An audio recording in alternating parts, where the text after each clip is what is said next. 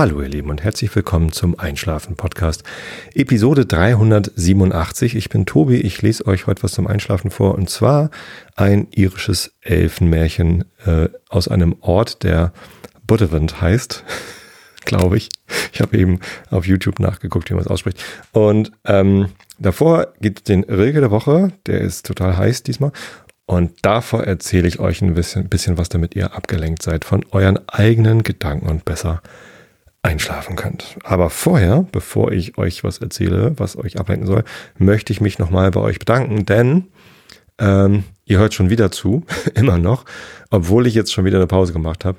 Ähm, und darüber hinaus schickt ihr mir weiterhin alle ganz viele liebe Nachrichten und Postkarten und so. Das ist äh, einfach total super. Viele von euch haben sogar auch schon einen Spendendauerauftrag eingerichtet und ähm, schreiben mir da nette Nachrichten rein. Ich lese die alle, ich freue mich über die alle. Ähm, und äh, das ist total super. Einige haben sich jetzt auch gemeldet und gesagt, es wäre schön, wenn ich wieder öfter senden würde. Die Pause, die ich jetzt hatte, die war halt ungewöhnlich lange, weil ich im Urlaub beziehungsweise auch auf Geschäftsreise war. Und davon werde ich euch gleich auch noch erzählen.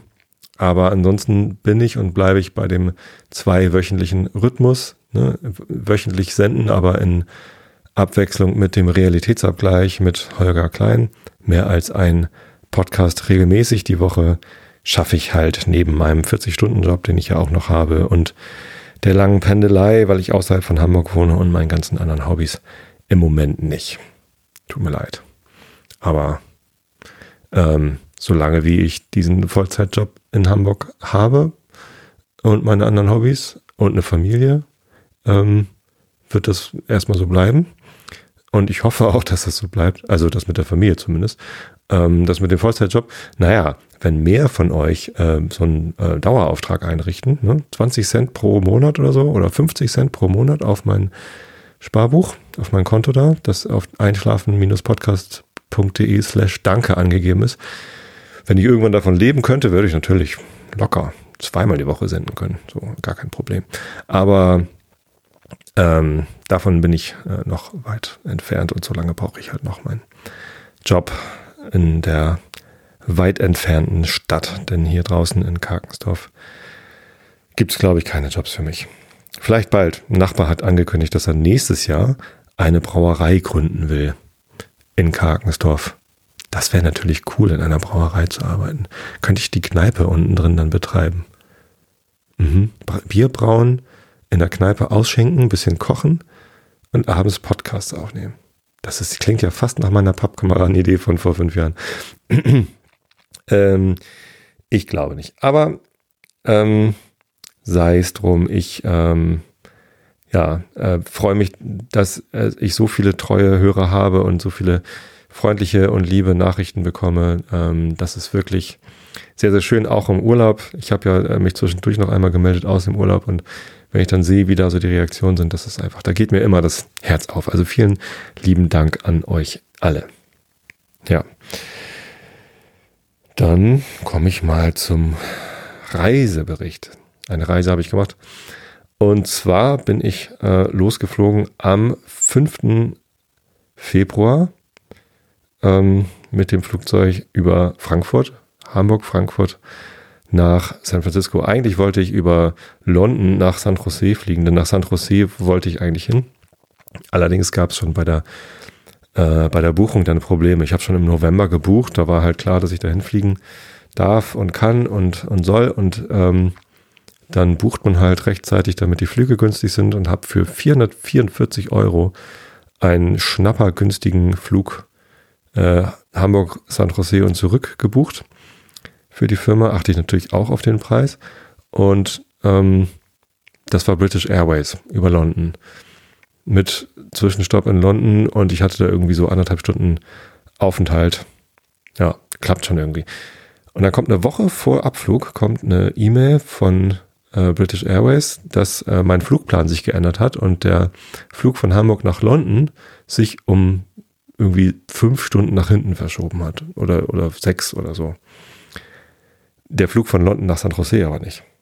Und dann habe ich halt einen neuen Flugplan bekommen, wo ich halt irgendwie nachmittags um vier oder so in London lande und mittags um eins ab London abfliegen soll. Und ich weiß nicht, äh, wie das hätte klappen sollen. Äh, da, da ist keine Zeitverschiebung, während ich in London bin. Also das, nein, äh, das war einfach irgendwie ein Fehler bei denen im System. Haben wir da angerufen. Ähm, konnten sie aber nicht wieder zurückbuchen. Der Flug nach London ist einfach irgendwie ausgefallen, abgesetzt worden, schon eine Woche vorher, war wohl nicht voll genug. Ähm, und einen früheren Flug hätte ich irgendwie auch nicht kriegen können. Umbuchen ging dann nicht mehr. Ähm, haben wir den ganzen Flug storniert und neu gebucht dann über Lufthansa. Hin bin ich dann leider mit United geflogen. Lufthansa macht ja irgendwie mit Star Alliance dann immer irgendwie ähm, Flug. Ähm, wenn, man eine vierstellige Lufthansa-Flugnummer hat, dann fliegt man eigentlich mit United, habe ich gelernt. Und zurück bin ich dann aber mit, mit Lufthansa geflogen. Was übrigens deutlich angenehmer ist als United. Also die Flieger sind deutlich leiser. Ich weiß gar nicht, welche Flieger das waren. Ich glaube, das war eine, ein Airbus 340 300 oder so. Gibt's sowas? Oder 350? Ich weiß es nicht. Also zumindest kam mir der Lufthansa-Flieger sehr modern vor, sehr viel leiser und die Plätze waren auch netter. Ich darf immer upgraden auf Premium Economy, weil ich so lange Beine habe. Und ähm, die Premium Economy Sitze in der United Maschine sind halt am äh, Notausgang. Wenn man da den Fensterplatz nimmt, hat man gar nicht mehr Beinfreiheit, weil da dann diese Notausstiegsrutsche ist, so ein großer Kasten. Also da muss man aufpassen. Ähm, bei Lufthansa war das halt vorne einfach ein anderer Bereich und ja, das war schon sehr, sehr nett. Auch das Personal bei der Lufthansa fand ich irgendwie aufmerksamer, freundlicher, als ich irgendwie darum gebeten habe, dass sie mir meine ähm, ich, ich, hatte zwei so ähm, Flaschen mit, also Aluflaschen, ein, eine Thermos, äh, ein Thermosbecher sozusagen, so einen verschließbaren Thermosbecher, wo ich halt immer Tee drin gemacht habe und eine einfach eine Aluflasche, so 0,8 Liter. Und habe halt gefragt, können Sie mir hier in diese Thermos, äh, kann, können Sie mir da heißes Wasser reintun, damit ich mir einen Tee kochen kann? Und können Sie diese große Flasche bitte mit Wasser auffüllen, weil ich beim Fliegen immer so viel Durst habe? Sagt sie, ja klar. Oder ich lasse Ihnen diese anderthalb Liter Wasserflasche einfach hier am Platz wie sie möchten. Ich kann auch ständig kommen und die andere füllen. Ähm, okay, das war natürlich dann sehr freundlich. Na, aber da bin ich schon beim Rückflug. Ich wollte ja auch noch erzählen, was zwischendurch da war. Ich bin hingeflogen, weil ich äh, mit der Firma eingeladen war und ein Ticket bekommen habe für die Tech Summit. Die Adobe Tech Summit ist eine interne Entwicklerkonferenz. Das äh, ist ein, ein Riesending. Da waren dieses Jahr, ich habe immer von dreieinhalbtausend Leuten gesprochen, tatsächlich waren es 2800 Leute aus aller Welt. Natürlich hauptsächlich USA, weil da eben unsere größten Standorte sind. Ähm, aber da eben auch nicht nur Bay Area, also San Jose und San Francisco, sondern auch Seattle, Lehigh in der Nähe von Salt Lake City und Boston. Sehr viele Leute. Ähm, dann sehr viele aus Indien. Wir haben zwei große Standorte in Bangalore und in der Nähe von Neu-Delhi, in Noida und dann auch noch viele Europäer. Hamburg war sehr gut vertreten. Wir sind ja nur 150 oder 180, glaube ich, von insgesamt 16.000 Mitarbeitern in Hamburg. Ähm, aber da waren etliche da. Ähm, aus München weiß ich gar nicht, ob da jemand da war. München hat aber auch mehr so Personalabteilung und, und Vertrieb und Consulting. Falls ihr einen Job sucht im Vertrieb oder im Consulting, da sind gerade etliche äh, Stellen ausgeschrieben in München. Viele davon sind auch remote möglich. Also falls ihr mal für Adobe arbeiten wollt, schaut da ruhig mal rein. Ähm, ich refer euch auch gerne. naja. Ähm, ja. Genau. Aus Basel, aus der Schweiz waren äh, etliche Leute da. Da habe ich auch endlich mal äh, welche kennengelernt. Äh, wie sagt man in, in, in Basel? Grüezi. Nee, das ist, glaube ich, Österreich. Ne? Ich kann, kann kein Schweizerdeutsch. Ja, ein, ein herzliches Hallo nochmal an äh, alle, die aus der Schweiz zuhören. Ich habe sehr nette Landsleute von euch äh, getroffen und endlich kennengelernt. Ich kenne zwar schon viele Schweizer, weil mein Bruder ja mal in Basel und in Zürich gewohnt hat. Ja, und da trifft man dann solche. Äh, und auch über Xing, wo ich ja mal gearbeitet habe, habe ich viele Schweizer kennengelernt aus der Community. Das war immer sehr nett. So. Ja, genau. Und die treffen sich alle, äh, alle zwei Jahre äh, in San Jose. Letztes Mal, vor zwei Jahren war es in San Francisco. Da hatte ich auch schon von berichtet. Ich habe jetzt die Episodennummer nicht im Kopf, aber da habe ich sogar drei Episoden draus gemacht. Ich weiß gar nicht, ob ich heute nicht vielleicht mal mit einer Episode für den ganzen Reisebericht auskomme.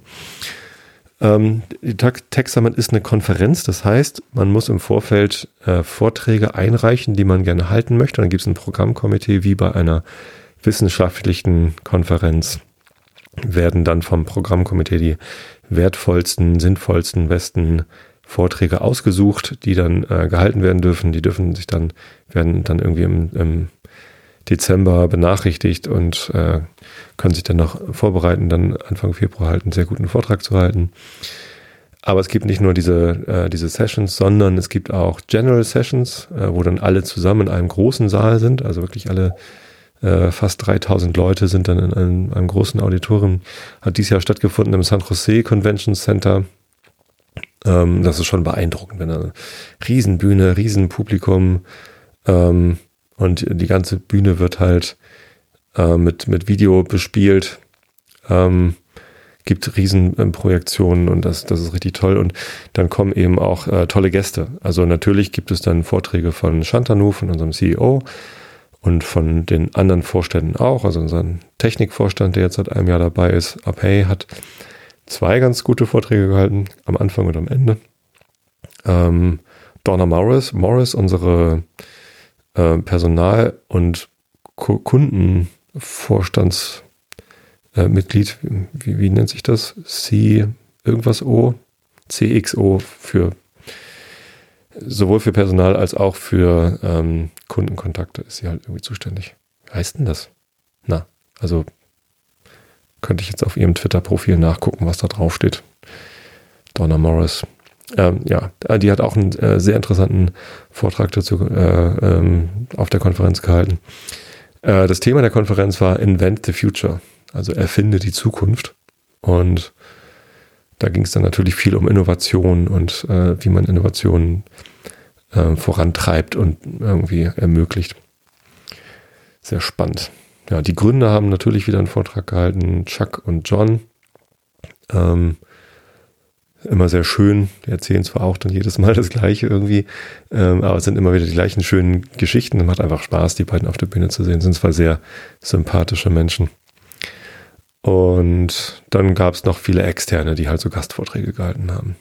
Von Microsoft war jemand da, der da die Artificial Intelligence und die Virtual Reality Sachen irgendwie vorantreibt und alles Mögliche. Und das Tollste war, also was die General Sessions angeht, war ein Vortrag von Kip Thorne, ein Physiker, der ähm, ganz viele tolle Sachen gemacht hat. Er ist schon ein etwas älteres Semester und der hat zum Beispiel LIGO mitgegründet. LIGO ist dieser ähm, Gravitationswellendetektor, der tatsächlich vor einem Jahr das erste Mal dann Gravitationswellen ähm, äh, nachgewiesen hat. Das war ja letztes Jahr der große wissenschaftliche durch, war das letztes Jahr oder vorletztes Jahr schon? Ich glaube, Ende 2015 war das die, die Meldung und die Bestätigung dann irgendwie Anfang 2016. Ja, ist schon äh, ein bisschen her. Ähm, genau, und da bei, bei diesem Institut, da war er einer der, der Gründer. Mittlerweile ist er dann nicht mehr aktiv treibende Kraft, sondern nur noch so im, im im Aufsichtsrat oder sowas und ähm, hat aber natürlich auch davon noch erzählt. Im Wesentlichen ging sein Vortrag aber darum, wie er ähm, auf die Ideen gekommen ist, einen Film mit möglichst physisch äh, korrekten, äh, ein, ein Science-Fiction-Film mit physikalisch äh, korrekten Darstellungen äh, zu machen. Letztendlich ist daraus der Film Interstellar entstanden. Da haben bestimmt viele von euch gesehen. Ich habe ihn noch nicht gesehen. Ich habe ihn jetzt auf DVD gekauft, weil er halt ähm, ja, in diesem Vortrag erklärt hat, ähm, wie sie auf die Idee gekommen sind und das dann natürlich, als dann der Produzent und Regisseur und alles Mögliche noch mit dabei war, ist der, der Film komplett anders geworden, als sie sich ihn ursprünglich gedacht hatten, aber er war trotzdem noch mit an Bord, um sicherzustellen, dass die Dinge, die gezeigt werden, nicht völlig abstrus sind, sondern möglichst, äh, wenn sie passieren würden, dann auch richtig aussehen. Also zum Beispiel wie sieht es aus, wenn man äh, durch ein Wurmloch durchguckt? Ne? Natürlich sind Wurmlöcher durchaus noch Spekulation. Ähm, aber wenn es sie gäbe, dann sehen sie wahrscheinlich so aus.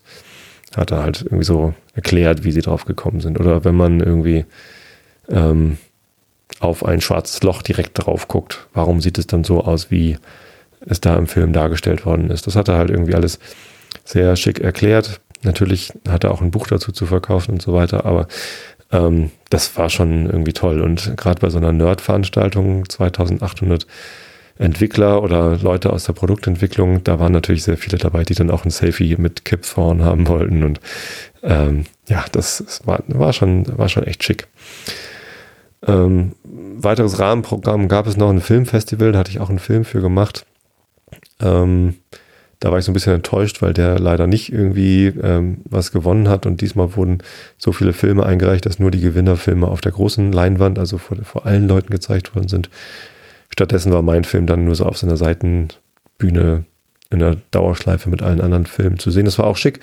Und ich habe da auch äh, Feedback zu bekommen, aber nicht so viel, wie wenn es halt auf der großen Bühne gelaufen wäre. Und ähm, das ist schade, weil ich da halt gerne viel Aufmerksamkeit für gehabt hätte. Das war nämlich auch so ein heimlicher interner Produktpitch. Euch darf ich den Film leider nicht zeigen.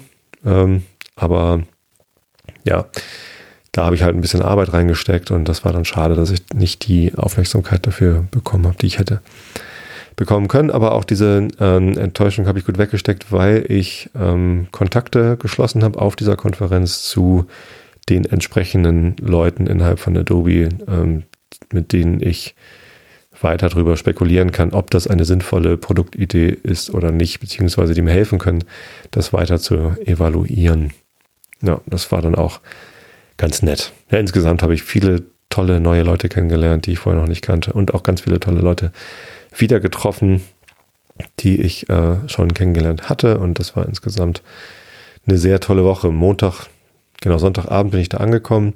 Leider habe ich die Eröffnungsparty verpasst, da war ja gerade Super Bowl in den USA und da gab es halt so ein Public Viewing, also so ein, äh, eigentlich so ein Private Viewing für die Adobe-Mitarbeiter mit dann eben auch Bier und Häppchen. Pizza und Wings gibt es dann ja immer, aber es gab noch eine Reich, Reihe äh, mehr, was man da genießen konnte und Bierchen und da kam ich halt gerade, als das Spiel vorbei war und damit auch die Party und dann habe ich mich nur so in die in die Aftershow-Partys mit reingeklinkt, aber ich bin auch relativ schnell im Hotel äh, gelandet, weil ich dann doch recht geredet war nach dem Flug.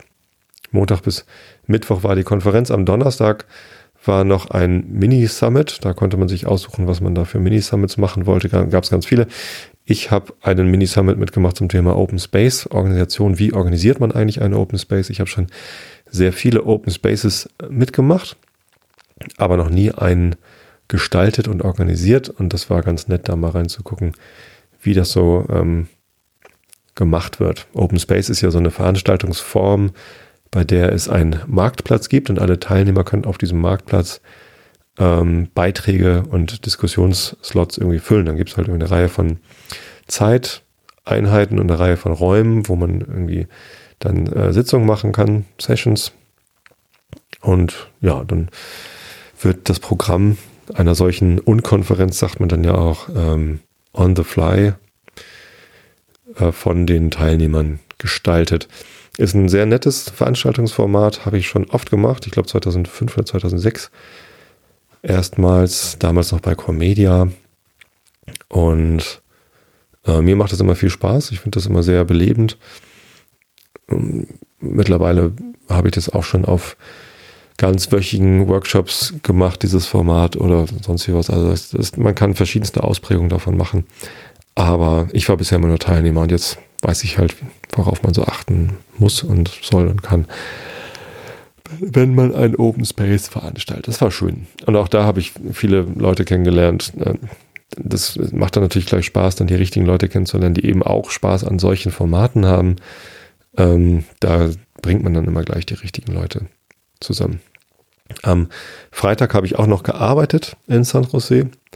Da ist ja unser Hauptquartier und ähm, das ist dann immer ganz gut, wenn man auch vor Ort sich mal mit Leuten treffen kann, mit denen man sonst immer nur Videokonferenzen am späten Abend machen kann, wenn es bei denen früher Morgen ist. Und ja, da habe ich dann noch zwei, drei Meetings gehabt mit ein paar Leuten.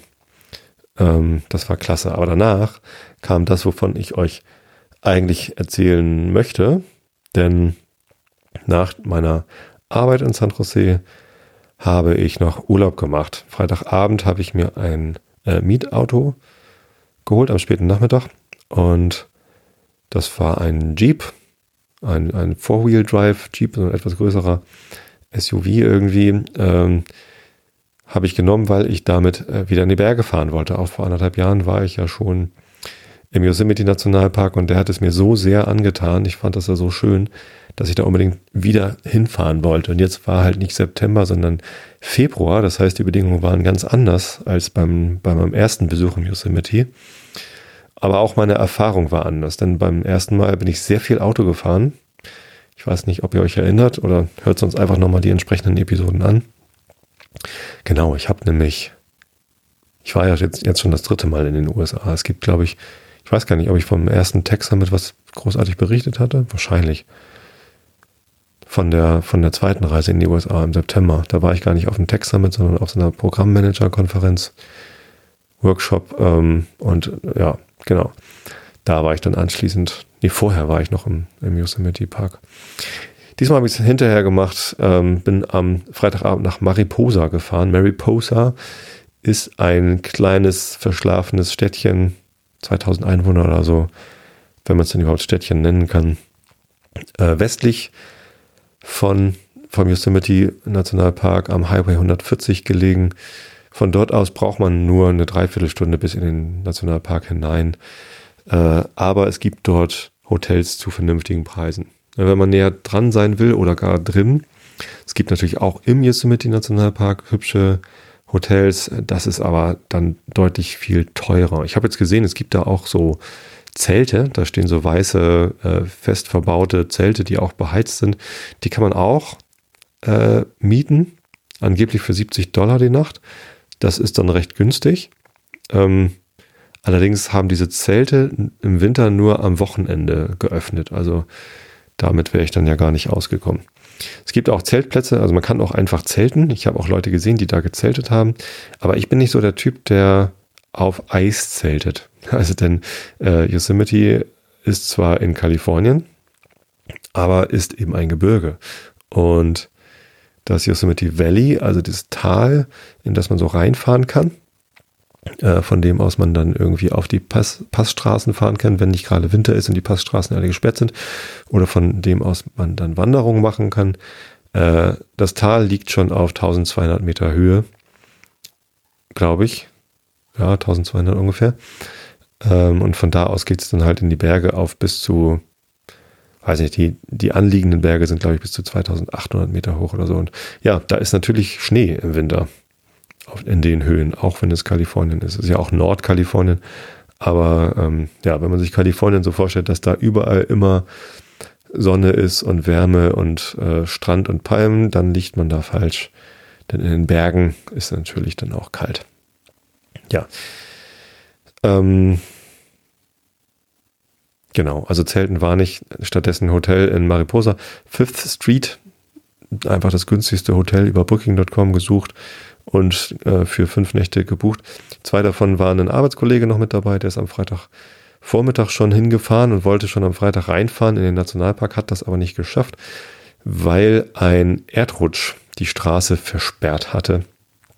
Ähm, ich weiß nicht, ob ihr das mitbekommen habt, aber in den letzten Wochen gab es ähm, sehr, sehr viel Regen, sehr, sehr viel Niederschlag.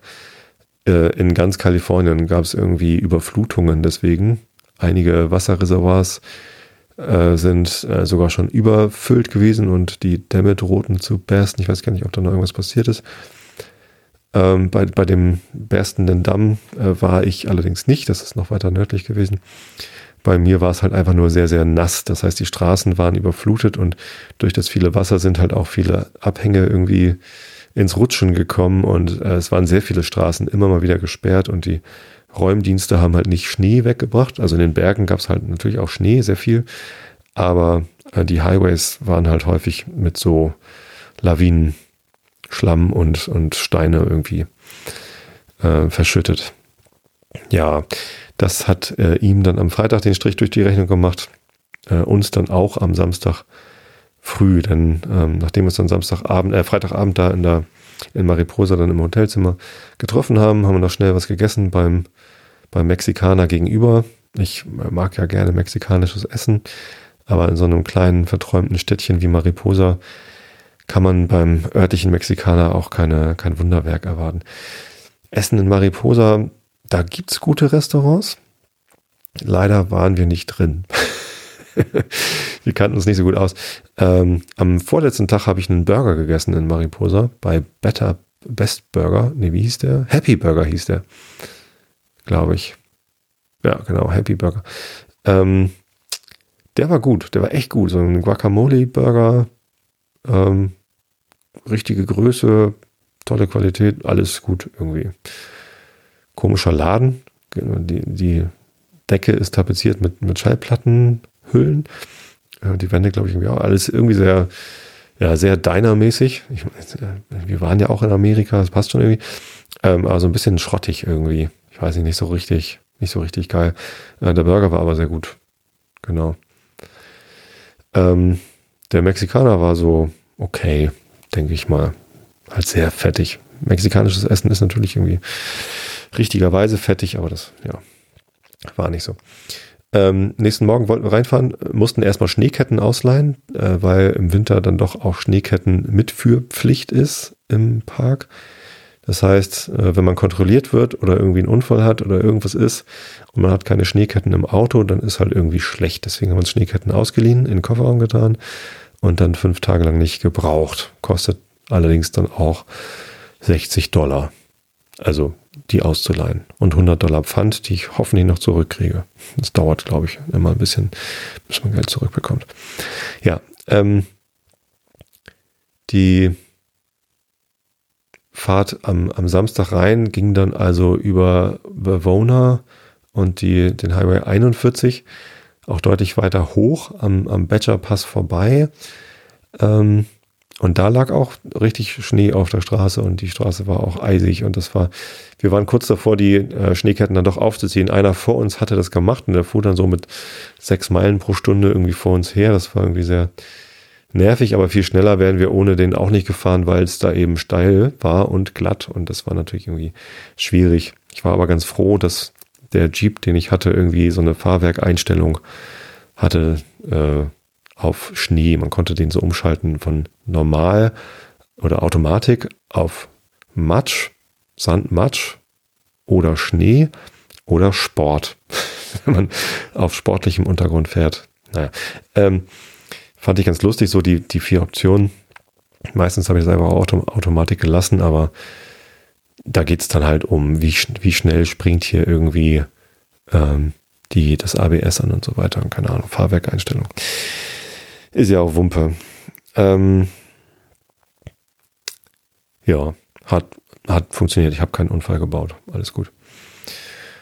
Genau, dann waren wir im, im Nationalpark. Ähm, Im Gegensatz zum letzten Mal, wo ich so viel mit dem Auto rumgefahren bin, ging das diesmal eben gar nicht. Der Tioga Pass, der in den Osten führt, war halt gesperrt. Stattdessen sind wir einfach dann, also bin ich jeden Tag in das Valley reingefahren und hatte im Yosemite Village geparkt. Und unser erster Tag führte so am Tunnel View vorbei. Das ist irgendwie, ne, wenn man von, vom Valley aus hochfährt Richtung Glacier Point, Badger Pass, da wo wir quasi reingekommen sind, da kommt man am Tunnel View vorbei. Da ist ein großer Parkplatz und ein sehr schöner Aussichtspunkt, der einem so das ganze Valley vor die Füße legt. Rechter Hand der Bridal Vale, äh, Wasserfall, ähm, geradeaus der Half Dome, ein sehr prägnantes äh, Gebirgs, ja, ein, ein Gipfel, irgendwie so ein, so ein Berg. Und linke Hand äh, so steile Gebirgswände. El Capitan ist da und äh, noch andere äh, Wände, die ich dann immer nicht so gut auseinanderhalten kann, weil die dann da recht ähnlich aussehen. Den North Dome, North Dome kann man von da, glaube ich, auch sehen. Äh, wunder, wunderschöner Blick in das Tal. Und als wir da ankamen, lagen halt noch so ein paar Nebelschwaden im Tal, lungerten so auf den Wäldern rum und das war schon ziemlich fantastisch und wir hatten richtig viel Glück mit dem Wetter, denn wie gesagt, die ganze Zeit vorher hat es tierisch geregnet. Auch meine Fahrt hin nach Mariposa am Freitagabend war noch sehr nass, also da äh, hat es doch stark geregnet. Aber die Wettervorsage war ja schon gut und ja, das Wetter war dann auch fantastisch. Also da haben wir schon einen sehr, sehr schönen Blick gehabt und die Wanderung, die wir uns vorgenommen hatten für den ersten Tag, so richtig gut geplant waren wir da eigentlich nicht, aber Upper Yosemite Falls war so ein Trail, den wir gerne machen wollten. Wir waren noch nicht so ganz klar, ob wir Lower Yosemite Falls oder Upper Yosemite Falls machen wollten. Aber Lower Yosemite Falls, das ist halt so der untere Teil des Yosemite Wasserfalls. Das ist halt mehr so ein Spaziergang, kurz hingehen, gucken. Äh, ging gar nicht, weil das auch noch überflutet war, beziehungsweise die eine Stelle, da war äh, so ein bisschen Schnee noch über einer überfluteten Stelle und das war halt irgendwie dann deshalb gesperrt und zu gefährlich. Ähm, also Upper Yosemite Falls und mal gucken, wie weit es denn so geht. Und dann sind wir da so angefangen zu klettern, hatten beide ähm, ein, ein Merino-Woll-Unterhemd an und äh, eine Fließjacke und eine Softshelljacke. Es ist halt Winter und die Wettervorhersage war nachts minus sieben, tagsüber plus zehn Grad und dann haben wir uns halt entsprechend angezogen für auch Frostwetter. Aber das ist halt die Nordseite vom Valley. Das heißt, da äh, bei diesem Trail scheint halt den ganzen Tag die Sonne drauf. Und ja, schon um, wann waren wir denn da? Um 10 oder so, ähm, wurde es da richtig warm. Und wir haben uns immer weiter ausgezogen. Letztendlich, äh, ganz am Anfang haben wir auch eine, eine Wandergruppe getroffen. So zwei Park Ranger, die irgendwie eine, eine Schulklasse da irgendwie hochgeführt haben. Ähm, und die Park Ranger waren schon so im, im kurzen kurzärmeligen Polo-Hemd da unterwegs, haben uns schon gewundert. Ähm, ja, die, die wussten aber Bescheid. Also das wird da halt warm und wir haben dann irgendwann alle unsere Jacken in die Rucksäcke gestopft oder uns um die Hüften gebunden und sind dann da hochgestiefelt. Sehr schöner Wanderweg. Es geht ähm, am Anfang so serpentinartig den, den Berg ziemlich steil hoch. Immer wieder links, rechts relativ steil, äh, aber gut ausgebauter Wanderweg. Immer mal wieder durch Wasserläufe ähm, unterbrochen, wo man dann so drüber springen musste oder durchwarten, ähm, weil es halt wie gesagt sehr nass war. Das war wirklich ein massiver Unterschied. Als ich im September vor anderthalb Jahren zum ersten Mal da war, ähm, habe ich einige Wasserfälle halt gar nicht gesehen, weil die komplett kein Wasser geführt haben. Davor war auch lange Zeit Dürre, also es gab viele Trockenzeiten, bevor ich das letzte Mal da war.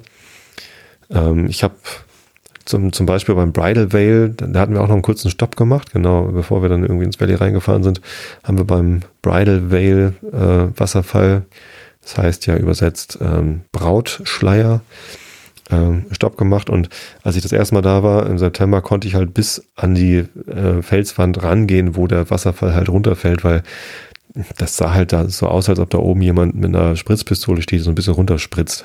Es war halt äh, September und warm und ich hätte halt gern ein bisschen Wasser abgekriegt, aber da war halt kaum was. So, das war irgendwie sehr trocken und ich konnte halt bis da vorne hin klettern. Diesmal äh, war sogar der, der, der Weg, der dorthin führt, so der nächstgelegene Aussichtspunkt, da ist so ein, so ein Betonweg, der da hinführt. Also ich, wir sind nicht mal dahin gekommen, wo dann die Steine anfangen zum drauf hinklettern, sondern ähm, schon der, der Betonweg dorthin war halt von, von Wasser überflutet. Und weil es dann nachts eben so kalt war, eben auch teilweise sehr, sehr glatt. So, und das war schon schwierig genug, da längs zu gehen. Also massiver Unterschied. Jetzt, jetzt wirklich richtig mal Wasserfälle mit Wasser zu sehen, sah doch sehr anders aus als das letzte Mal. Genau. Ähm, ja, und aber sehr lohnenswert. Ich, als wir dann beim Upper Yosemite Fall ähm, endlich dann äh, die richtige Höhe erreicht hatten, da führte er dann so eine ganze Zeit lang äh, Richtung Osten am Berg entlang und dann irgendwann so um die Kurve rum. Man hat die ganze Zeit über wunderbare Ausblicke auf den Half Dome, auf die Berge, die so gegenüber auf der Südseite vom Valley liegen, da wo halt der Glacier Point drauf ist. Ich weiß gar nicht, wie der Berg dann da heißt. Ähm, und auch nach äh, Westen hin, da sieht man dann El Capitan immer wieder gucken und ähm, ja, guckt quasi in die Richtung, wo dann dieser Tunnel View Aussichtspunkt ist. Äh, sehr, sehr schön. Aber den Yosemite Fall, den, den großen Wasserfall, den sieht man auf diesem Trail die erste Zeit eigentlich gar nicht. Nee, man sieht ihn die ganze Zeit über gar nicht, bis man dann quasi einmal um die Kurve rumguckt, so einmal um die, um die Bergnase rumkommt. Und dann ist man aber schon auf der Höhe von diesem oberen Yosemite-Wasserfall. Und das war, also da sind mir wirklich die Tränen in die Augen geschossen, weil das so schön war. Nicht, nicht aus Erschöpfung, weil das so anstrengend war. Es war schon anstrengend, war schon eine ordentliche Tour. Wir sind auch nicht langsam da hochgegangen, sondern relativ flink, steten Schrittes sozusagen und ähm, sind auch ordentlich ins Schwitzen gekommen. Aber ähm, dann da rumzukommen und dann diesen Blick zu haben auf diesen Wasserfall, da kam dann auch gleich so ein bisschen Sprühregen an. Also der, der Wasserfall war so stark, dass der halt so da gespritzt hat, dass er bis auf unsere Seite rüber gesprüht hat. Es gab einen wunderschönen ähm, ähm, äh, hier äh, Regenbogen in diesem äh, in dieser Gischt sozusagen zu sehen und man hatte halt äh, einen, einen fantastischen Blick auf diesen Wasserfall. Rechter Hand dann immer noch den Hafdom im Blick, geradeaus den Wasserfall und links äh, halt ja eine, eine, die, die Felswand, die dann so quasi den Bogen rum zum Wasserfall macht, mit einem Schneefeld drauf, wo man noch rübergehen konnte. Einige sind da auch noch weiter gegangen. Wir haben uns dann aber dagegen entschieden. Also noch weiter wollten wir da nicht gehen. Dafür war auch unsere Ausrüstung nicht geeignet, jetzt über, großartig über Schneefelder rüber zu stiefeln. Das war uns dann zu gefährlich. Aber auch so, es waren schon irgendwie anderthalb Stunden da hoch zu kommen und ähm, der, der Blick war fantastisch. Ich habe Fotos gemacht. Äh, und zwar nicht wenige, sondern ich habe äh, auch äh, was Neues über meine Kamera gelernt in diesem Urlaub. Ähm, es gibt ja diese HDR-Funktionalität. High, äh, äh, High, was? Range, irgendwas HDR. Äh, ist eine Technik, bei der das gleiche Bild mit mehreren Belichtungsstufen gemacht wird. Ich weiß gerade nicht, was HDR irgendwie bedeutet. Könnt ihr sicherlich dann in den Shownotes nachlesen. Ähm, und da macht man halt mehrere Bilder vom, vom gleichen äh, Motiv mit mehreren Belichtungsstufen und also unterschiedlichen Belichtungszeiten. Ja, dann, und das macht man über die, die Öffnungszeit. Ne, die Blende bleibt gleich. Also kann man auch einstellen bei der, bei der Kamera oder kann man auch unterschiedlich machen. Aber am geschicktesten ist, wenn man, wenn man die Blende gleich lässt, damit man äh, die, die gleiche Tiefenschärfe hat sozusagen und ISO sollte auch gleich sein. Also macht man es über die Belichtungszeit ähm, macht dann verschiedene Bilder und High Dynamic Range schreiben die Shownotes gerade. Vielen Dank. Genau, die Dynamik. Man, man macht verschiedene Belichtungen und, und rechnet sie dann hinterher zusammen.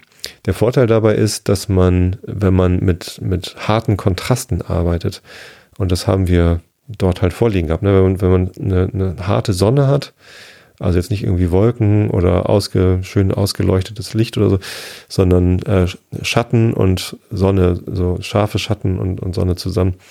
Dann hat man im Bild halt häufig so Situationen, wo die, wo entweder die, die Schatten gut ausgeleuchtet sind, also gut belichtet sind und, und gut erkennbar sind und dann ist aber der helle Bereich übersteuert, zu hell und man kann nichts mehr erkennen.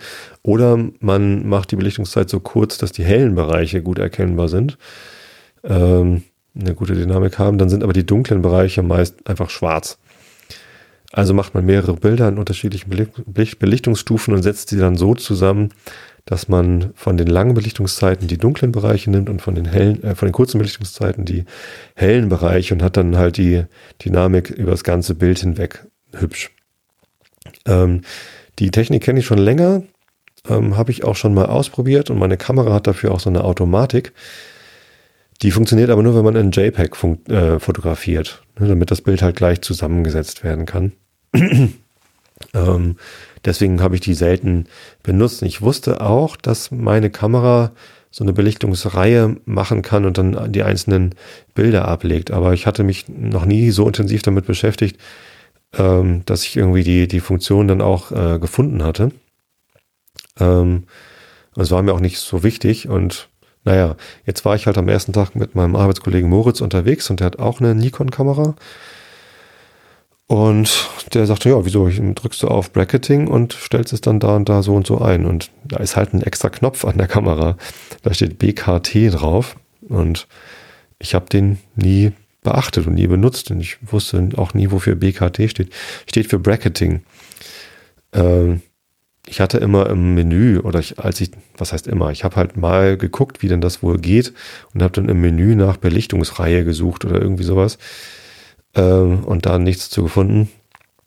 Ähm, und das Bracketing jetzt dafür Belichtungsreihe stand, war mir halt auch nicht so bewusst. Das heißt, selbst wenn ich in, in einer Bedienungsanleitung auf Bracketing gestoßen wäre, dann hätte ich das nicht als das anerkannt, wahrscheinlich, äh, was man für HDR-Bilder braucht. Na, jetzt habe ich das gelernt. Man drückt auf diesen BKT-Knopf und kann dann mit den Einstellrädchen sagen, um wie viele Belichtungsstufen denn die unterschiedlichen Bilder gemacht werden sollen und wie viele Bilder eigentlich und in welche Richtung. Ne, man kann sagen, ich möchte die normale Belichtung haben und zwei äh, Stufen drunter oder zwei Stufen drüber oder mach einfach alle fünf Bilder oder ja, auch die Reihenfolge, in der die Bilder gemacht werden, kann man noch festlegen bei meiner Kamera. Das ist ziemlich toll. Hatte ich vorher noch nie benutzt. Jetzt weiß ich endlich, wie das geht und entsprechend habe ich natürlich, äh, weil die Umstände das eben auch erfordert haben und ich damit scharfer Sonne und scharfen Schatten arbeiten musste, habe ich dann auch sehr viele äh, Belichtungsreihen gemacht. Was natürlich bedeutet, dass dann pro Bild äh, fünf Aufnahmen ähm, auf meiner Speicherkarte gelandet sind. Das heißt, die Speicherkarte war deutlich stärker beansprucht. Ich musste äh, dann sogar äh, wechseln. Ich habe in, in, meiner Kamera Nikon D7100 habe ich zwei Speicherkarten drin. Die habe ich einfach immer äh, gespiegelt benutzt, so als Backup, falls mal eine kaputt geht. Da habe ich immer die Bilder immer noch auf der anderen. Äh, musste ich jetzt umstellen auf ähm, Reserve, so dass ich quasi erst die eine Speicherkarte vollgeknipst habe und dann die andere. Ja, weil es einfach so viele Bilder waren. Das war einfach so schön da, dass ich einfach ganz, ganz viele Bilder gemacht habe. Ich glaube, am Ende, als ich erst dann die Bilder gelöscht hatte, die nichts geworden sind, also qualitativ, ähm, verwackelt, irgendwie doch falsch belichtet ähm, oder sonst was, da habe ich dann immer noch, weiß nicht, drei, nee, 2000 Bilder, glaube ich, von, von diesem ganzen Urlaub gehabt.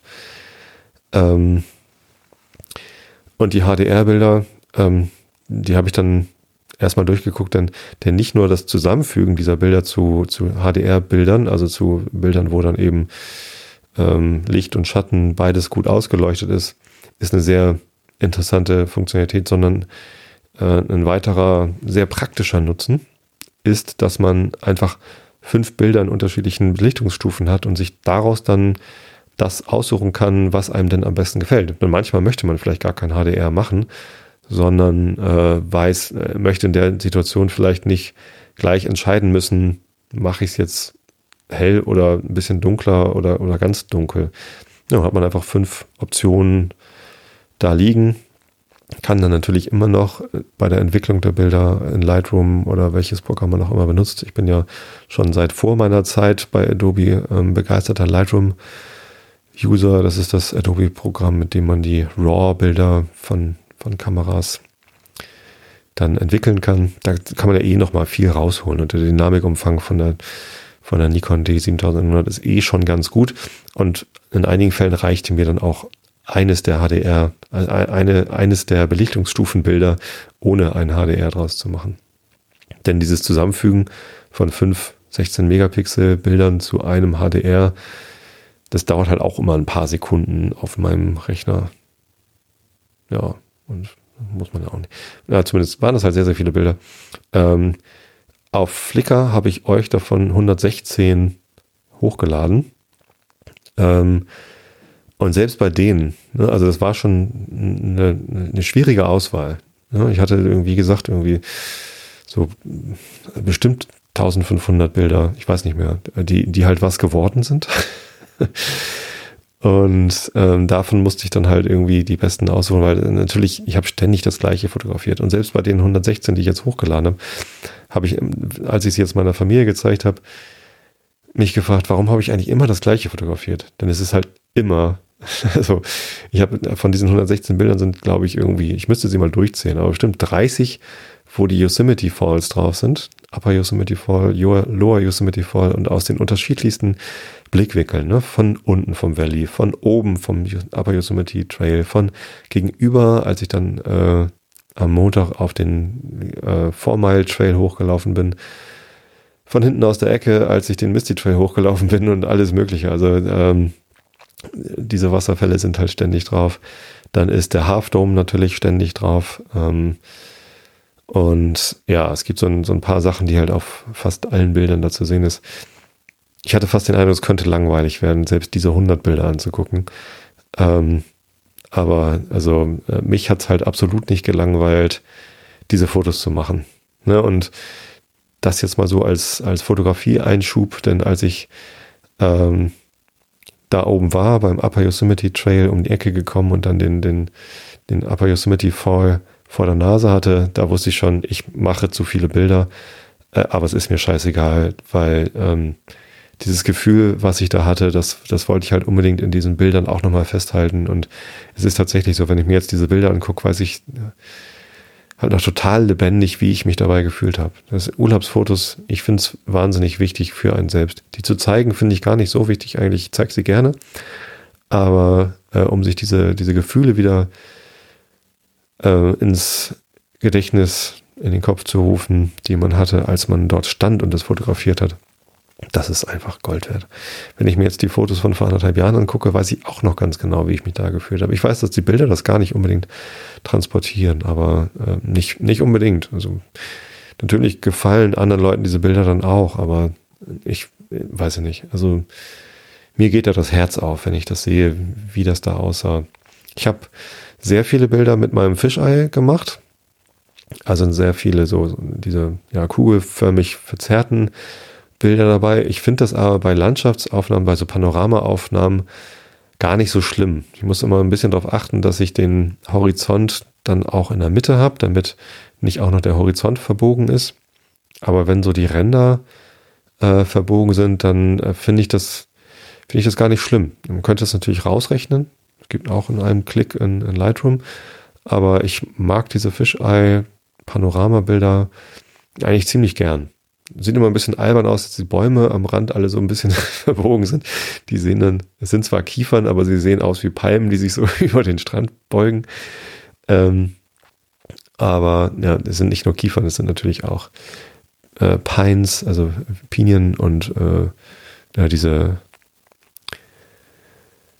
ja, äh, keine Ahnung, diese Riesenbäume, die da halt alle so, so wachsen. Ja, äh, kenne ich mich ehrlich gesagt an der Vegetation gar nicht so aus. Wie heißen die denn? Die Dinger, die da so wachsen.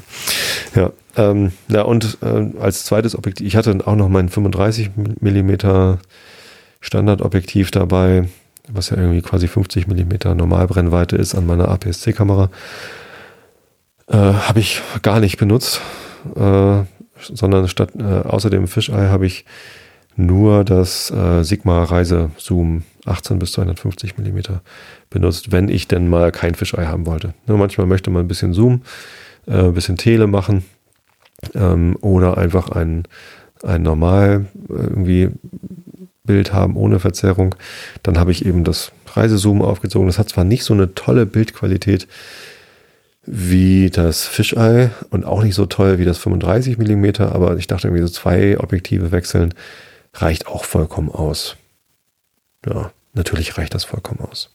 Eigentlich ist das schon Quatsch, irgendwie Objektive zu wechseln auf so einer Wanderung, aber ich habe Spaß dran gehabt. Und nur das Reisezoom drauf zu haben, ähm, dann hätten mir, glaube ich, wirklich die, ähm, die Fisheye-Bilder gefehlt. Ich habe da großen Spaß dran. Gerade von diesem Upper Yosemite Falls Trail äh, gibt es halt ein Fisheye-Bild, wo links im Bild noch die das Schneefeld zu sehen ist, wo dann auch gerade irgendwie fünf Leute rüber stapfen, so mit T-Shirts und kurzen Hosen und Turnschuhen. Äh, einer von denen ist tatsächlich dann kurz darauf irgendwie so ein Stückchen runtergerutscht, gar nicht gefährlich, also nicht absturzgefährdet, ähm, aber äh, ja, so dass er halt irgendwie gerettet werden musste. Und ähm, was heißt gerettet? Also wieder hochgezogen werden musste von seinen, von seinen Freunden. Ähm, und vor allem dieser Wasserfall mit dem, mit dem, äh, mit der großen Gischt. Wie heißt das Gischt beim Wasserfall? Ich weiß das gar nicht. Äh, und rechter Hand dann noch der, der, ähm, der Dings, der, der Half Dome, dieser wunderbare kugelförmige Berg, wo es so aussieht, als wäre die andere, die eine Hälfte so abgebrochen, ist sie gar nicht. Äh, ich habe jetzt im, im Yosemite Museum gelernt, dass es die andere Hälfte an, angeblich nie gegeben hat, sondern der Berg ist halt irgendwie so gewachsen, aufgeschoben. Ich habe keine Ahnung, ich habe es nicht so ganz genau gelesen. Ich war nicht lange in dem Museum. Ich hatte mich da nur verlaufen. Ich wollte eigentlich in eine, ein Restaurant suchen und dann habe dann das Museum gesehen und naja, bin dann da kurz durchgestiefelt und habe dann das so als Erkenntnis mit aufgeschnappt. Und ja, also solche Bilder, das ja, macht halt einfach tierisch Spaß. So, und jetzt sehe ich gerade, dass diese Episode schon 50 Minuten läuft. Ähm, ich werde euch vom Rest der Reise einfach in der nächsten Episode erzählen. Ne? Jetzt vielleicht nochmal als Abschluss für diesen Tag. Das war dann auch der einzige Tag, den ich mit Moritz, mit meinem Arbeitskollegen zusammen gewandert bin. Ähm, diese, diese Wanderung, die war zwar mittags schon beendet, aber uns hat das so gereicht und wir sind dann äh, glücklich äh, verrichteter Dinge aus dem Nationalpark wieder rausgefahren, hatten vor uns irgendwie kurz im Hotel hinzulegen, weil wir irgendwie beide noch geredet und müde waren. Äh, abends noch was zu essen und abends noch ein paar Astrobilder zu machen. Dafür sind wir rausgefahren aus Mariposa, um irgendwie ein bisschen Dunkelheit zu haben. Waren aber nicht so gut vorbereitet, dass wir wussten, wo wir hinfahren, um ein möglichst äh, freies Feld zu haben. Hat ein bisschen gedauert, bis wir was gefunden hatten. War dann ganz nett, aber es zogen dann doch noch so Wolken über den Himmel und ja, so die knaller Astrobilder sind das jetzt nicht geworden. Ja, aber immerhin ist auf dem einen der Jeep mit drauf. und ja, naja, ging so. Ich habe schon bessere Astrobilder gemacht als an dem Abend. Dann sind wir noch essen gegangen abends ähm, im Goldcoin. Wir haben irgendwie so in zwei, drei Restaurants reingeguckt. Die Pizzeria war uns zu rummelig. Ähm, das eine Restaurant war uns irgendwie zu, zu äh, voll. Da war dann schon eine Warteschlange von Leuten, die darauf gewartet haben, einen Platz zu bekommen. Und dann sind wir im Goldcoin gelandet. Ähm, so Saloonartig. Ähm, mit, mit okayen Preisen, so Kneipenpreisen, haben wir uns äh, Ribeye Steaks bestellt, aber das, das, das Größte, weil wir beide einen riesen Hunger hatten. Ähm, 27 Dollar sollte das kosten, aber für, für die besonders Hungrigen mit Bohnen und Fritten und keine Ahnung was, ähm, haben wir es bestellt, mussten anderthalb Stunden warten. Der Kellnerin war das äh, sichtlich unangenehm. Sie kam dann halt immer wieder vorbei und gefragt, ob wir noch was äh, trinken möchten. Da haben wir gesagt, irgendwann, also so nach einer Stunde habe ich dann recht genervt auch gesagt, nee, aber so langsam würden wir gerne was essen. Und ihr war das sehr unangenehm und hat uns dann irgendwie Rabatt schon angekündigt. Letztendlich kamen unsere Steaks irgendwie nach anderthalb Stunden. Waren gar nicht so schlecht, war ganz okay. Ähm, aber das Beste war dann, dass wir die Steaks gar nicht bezahlen sollten, sondern eingeladen waren auch auf die äh, zwei, drei Biere, die wir da getrunken hatten, weil wir eben so lange warten mussten. Das war äh, ja sehr unangenehm. Naja, wir haben ja dann großzügiges Trinkgeld dagelassen. War schon okay, aber ist jetzt auch nicht die Location, wo ich unbedingt wieder hingehen würde, wenn ich wieder in Mariposa bin. Ja, äh, so viel zum, zu meinem ersten Tag, also erste Woche und erster Tag. Den Rest meines Reiseberichts spare ich mir fürs nächste Mal auf. Und jetzt fällt mir gerade auf, dass ich das weggelassen habe, was äh, Monja mir als Episodenbild gemalt hat. Das heißt, ich muss für diese Episode doch ein anderes Episodenbild nehmen, eigentlich. Hm, wie mache ich denn das? Wie mache ich denn das? Naja, da wird mir schon was einfallen. Zumindest gucke ich mal eben in den Chat, ob da noch irgendwie wichtige Fragen waren. Ich habe da eine Erwähnung.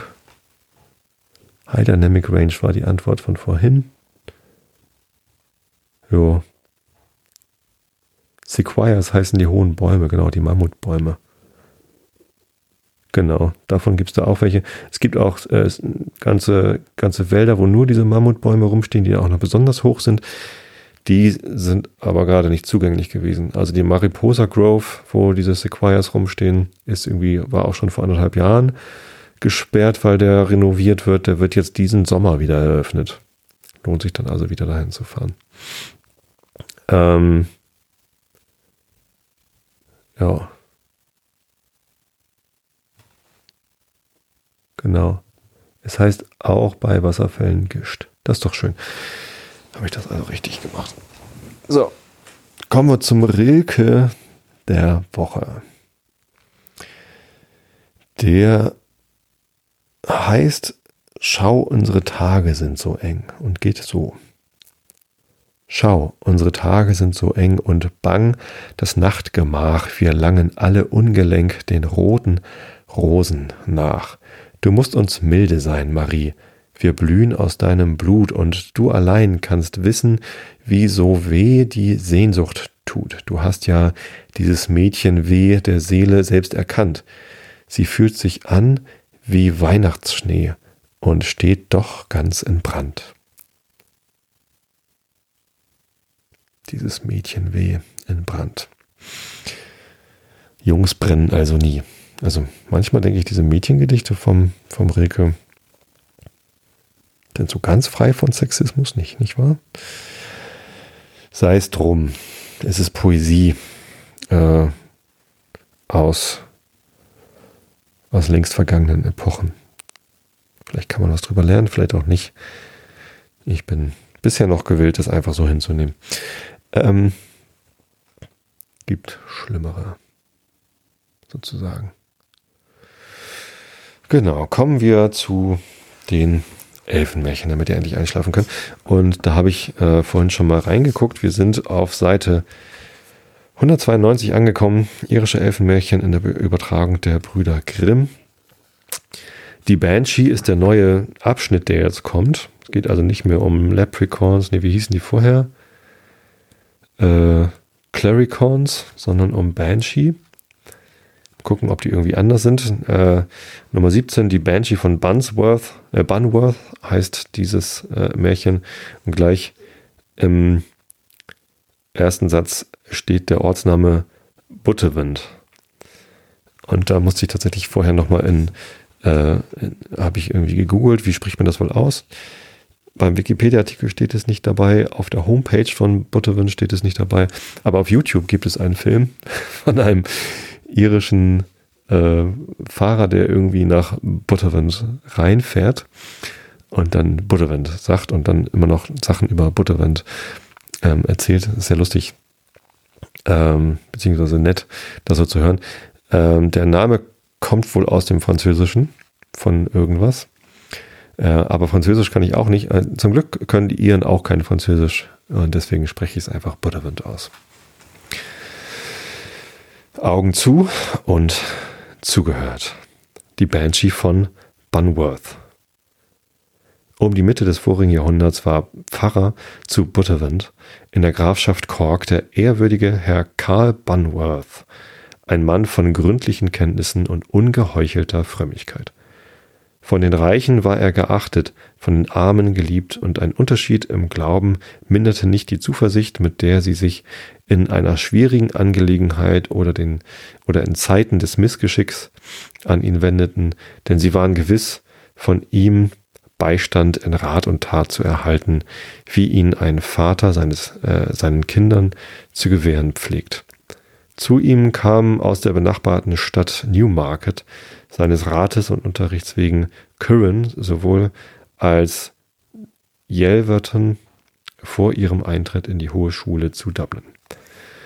Jung, ohne Vermögen und Erfahrung empfingen diese späterhin berühmten Männer außer der Belehrung, die sie suchten, noch Unterstützung in Geld, und ihre glänzende Laufbahn in der Folge rechtfertigte den feinen Takt, womit der Geber sie auszeichnete. Was indessen den Ruf des Herrn Bunworth weit über die Grenzen der nächsten Kirchsprengel verbreitete, war seine Fertigkeit auf der irischen Harfe und die gastfreundliche Aufnahme und Bewirtung der armen Hafenspieler, die von Haus zu Haus in der Grafschaft umherzogen. Dankbar sangen sie auf ihren Wanderungen den Ruhm des Wohltäters zu den rauschenden Tönen ihrer Harfe, indem sie zur Vergeltung seiner Güte reiche Segnungen auf sein weißes Haupt herabriefen und in schlichten, kunstlosen Worten die Reize seiner blühenden Töchter Elisabeth oder Elizabeth und Mary priesen. Es war alles, was diese armen Sänger vermochten, aber wer will an der Aufrichtigkeit ihres Dankes zweifeln, da bei dem Tod des Herrn Bunworth nicht weniger als 15 Hafen auf dem Boden seines Kornhauses sich hinterlegt fanden, die ihm von den letzten Gliedern eines Stammes, der nun aufgehört hat zu bestehen, waren vermacht worden. Geringfügig, ohne Zweifel, war der eigentliche Wert dieser Überbleibsel, doch in den Gaben des Herzens liegt etwas, das verdient, erhalten zu werden. Und es ist zu bedauern, dass nach seinem Tode diese Hafen eine nach der anderen zerschlagen und von einem unwissenden Glied der Familie, nachdem man, als sie für eine Zeit lang ihren Aufenthalt in Cork nahm, die Sorge für das Hauswesen übertragen hatte, zum Feuer anmachen verbraucht wurden. Die Umstände bei dem Tode des Herrn Bonworth mögen von manchem in Zweifel gezogen werden, doch es leben noch jetzt glaubwürdige Zeugen, welche die Wahrhaftigkeit davon behaupten und gestellt werden können. Um die meisten, wo nicht alle Einzelheiten der folgenden Erzählung zu verbürgen. Ungefähr eine Woche vor seinem Ende, bei dem Eintritt der Nacht, ward ein Geräusch an der Saaltüre vernommen, etwa als ob ein Schaf geschoren würde, ohne dass man damals besonders darauf, geacht, darauf acht hatte. Es war bald elf Uhr in derselben Nacht, als der Hirte Kavanagh von Mallow zurückkehrte, wohin er einziger Arzneien wegen nachmittags war ausgeschickt worden, und Miss Bunworth, welcher er das Glas überreichte, bemerkte, dass er sehr verstört aussah. Zu dieser Zeit glaubte man, was wohl zu beachten ist, dass der Zustand ihres Vaters durchaus nicht gefährlich sei. Was habt ihr, Kavanagh? fragte sie. Aber der arme Mensch mit ganz verwildertem Blick brachte nur die Worte hervor, der Hermes, der Herr, er verlässt uns. Und überwältigt von heftigster Betrübnis brach er in eine Flut von Tränen aus. Miss Bunworth, deren kräftige Natur nicht leicht zu schrecken war, fragte, ob er in Mallow etwas gehört hätte, was ihn veranlassen könnte zu vermuten, dass es mit ihrem Vater schlimm stünde. Ach nein, es war nicht in Mallow, antwortete er. Kavanagh, sagte Miss Bunworth mit jenem entschiedenen Wesen, das in ihrem Charakter lag. Ich fürchte, ihr habt getrunken und ich gestehe, dass ich es am wenigsten in dieser Zeit von euch erwartete, wo ihr besonders verpflichtet wart, nüchtern zu bleiben. Ich dachte, man könne sich auf euch verlassen. Was hätten wir anfangen sollen, wenn die Arznei Arzneiflasche zerbrach oder verloren ging? Denn der Arzt hat gesagt, es sei von größter Wichtigkeit, dass der Herr noch heute Nacht davon nehme. Doch ich will morgen mit euch sprechen, wenn ihr euch in einem Zustand befindet, in welchem ihr fähiger seid zu wissen, was ihr sagt. Kavanagh schaute auf mit einem dummen Blick, der nicht dazu dienen konnte, den Eindruck seiner Trunkenheit zu entfernen, so wenig als die trüben, vom Weinen geschwollenen Augen, doch seine Stimme war nicht die eines Berauschten. Miss, sagte er, so wahr mir Gott helfe, kein Tropfen ist über meine Lippen gekommen, seit ich dieses Haus verlassen habe, doch der Herr Redet leise, antwortet Miss Bunworth. Er schläft und es geht so gut, als wir nur immer erwarten können. Gott sei gelobt, sagte Kavanagh. Doch ach, er verlässt uns wahrhaftig, Miss. Er verlässt uns und rang die Hände. Was meint ihr, Kavanagh? fragte sie. Was ich meine? Die Banshee hat sich gezeigt, seinetwegen, und ich bin es nicht allein, der sie gehört hat. Das ist bloßer Aberglaube, sagte Miss Bunworth.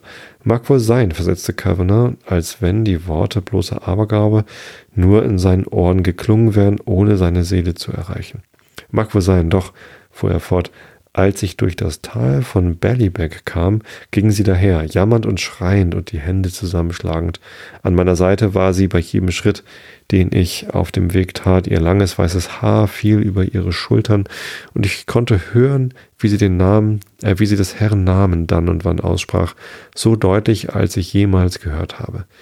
Wie ich zu der alten Abtei kam, verließ sie mich und wendete sich nach dem Taubenfeld zunächst dem Gottesacker und sich in ihren Mantel hüllen, setzte sie sich unter einem vom Blitz gespaltenen Baum und hub an, so bitterlich zu wehklagen, dass es durchs Herz ging, es mit anzuhören. Kavanagh, sagte Miss Bunworth, die gleichwohl aufmerksam seiner wunderlichen Erzählung zugehört hatte, mein Vater befindet sich, wie ich glaube, besser und ich hoffe, er wird sich bald, äh, er wird bald wieder auf sein und selbst imstande, euch zu überzeugen, dass dies alles nur Einbildung von euch ist. Indessen verlange ich von euch nichts von dem zu erwähnen, was ihr mir soeben erzählt habt, denn es ist nicht Augenblick, die Leute im Hause mit dieser Geschichte in Furcht zu setzen. Herrn Bunworth Kräfte nahmen allmählich ab, doch kein besonderer Umstand ereignete sich bis zu der Nacht vor seinem Tode. In dieser Nacht ließen die beiden Töchter, erschöpft vom Wachen und der beständigen, aufmerksamen Pflege sich überreden, ein wenig auszuruhen. Eine ältliche Frau, nahe Verwandte und Freundin der Familie, blieb neben dem Bett des Kranken sitzen. Der alte Mann lag in dem Gesellschaftszimmer, wohin er den Morgen auf sein eigenes Verlangen gebracht worden war, weil er sich einbildete, diese Veränderung würde ihm einige Erleichterung gewähren. Mit dem Kopf lag er nahe am Fenster.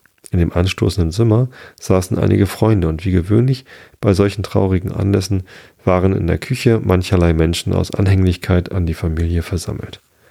Es war eine mondhelle Nacht, der Kranke schlief und nichts unterbrach die Stille des traurigen Wachens, als die kleine Gesellschaft in dem anstoßenden Zimmer, dessen Türe offen stand, aufgeschreckt wurde durch einen Ton an dem Fenster nahe bei dem Bett. Ein Rosenbaum stand draußen, so nahe, dass er die Scheiben des Fensters berührte. Dieses wurde plötzlich mit einigem Geräusch aufgestoßen und leises Wimmern gehört und ein Zusammenschlagen der Hände, wie von einem Weib in tiefem Jammer. Es schien, als käme der Ton von jemand, der seinen Mund ganz nah an das Fenster hielt. Die Frau, welche neben dem Bette des Kranken saß, stand auf und ging in das Nebenzimmer und fragte mit ängstlichem Ton die Herren, ob sie die Banshee gehört hatten. Zwei von ihnen, die an übernatürliche Erscheinungen wenig glaubten, standen sogleich auf, um die Ursache jener Klänge zu entdecken, die sie gleichfalls deutlich vernommen hatten. Sie gingen rund um das Haus, untersuchten jede Stelle, vorzüglich jene in der Nähe des Fensters, woher die Stimme gekommen war. Alles Suchen jedoch war vergeblich. Sie entdeckten nicht das geringste, und ununterbrochene Stille herrschte überall. In der Hoffnung, das Geheimnis zu enthüllen, setzten sie ihre Nachforschungen die Straße entlang auf das genaueste fort, und da diese grad sehr grad war und die Nacht vollkommen hell, hinderte sie nichts, rundumher eine ziemliche Strecke zu übersehen. Indessen war alles still und öd, und sie kehrten mit Verwunderung und getäuscht in ihren Erwartungen zurück. Umso größer war ihr Erstaunen, als sie vernahmen, dass in der ganzen Zeit, während ihrer Abwesenheit, jene, die im Haus zurückgeblieben waren, das Wehklagen und Zusammenschlagen der Hände gehört hatten, und zwar viel lauter und deutlicher als zuvor. Und kaum hatten sie die Türe des Zimmers hinter sich zugemacht, als sie abermals jene klägliche Stimme vernahmen. Der Kranke ward von Stunde zu Stunde schlimmer, und beim ersten Schimmer des Morgens tat Herr Bonworth den letzten Atemzug. Ist aber eine düstere Geschichte. Die Banshee. Mal gucken, ob die Banshee immer so düster ist. Kommen noch ein paar Banshee-Gedichte. Ja, gut. Also, ich bin wieder da. Hab die Reise gut überstanden. Das war Episode 387 und in der nächsten Episode geht es dann um meine weiteren drei Wandertage im Yosemite Nationalpark. Ja, schön, dass ihr alle noch dabei seid. Ich habe euch alle lieb. Schlaft recht gut, schlaft ausreichend viel und bis zum nächsten Mal.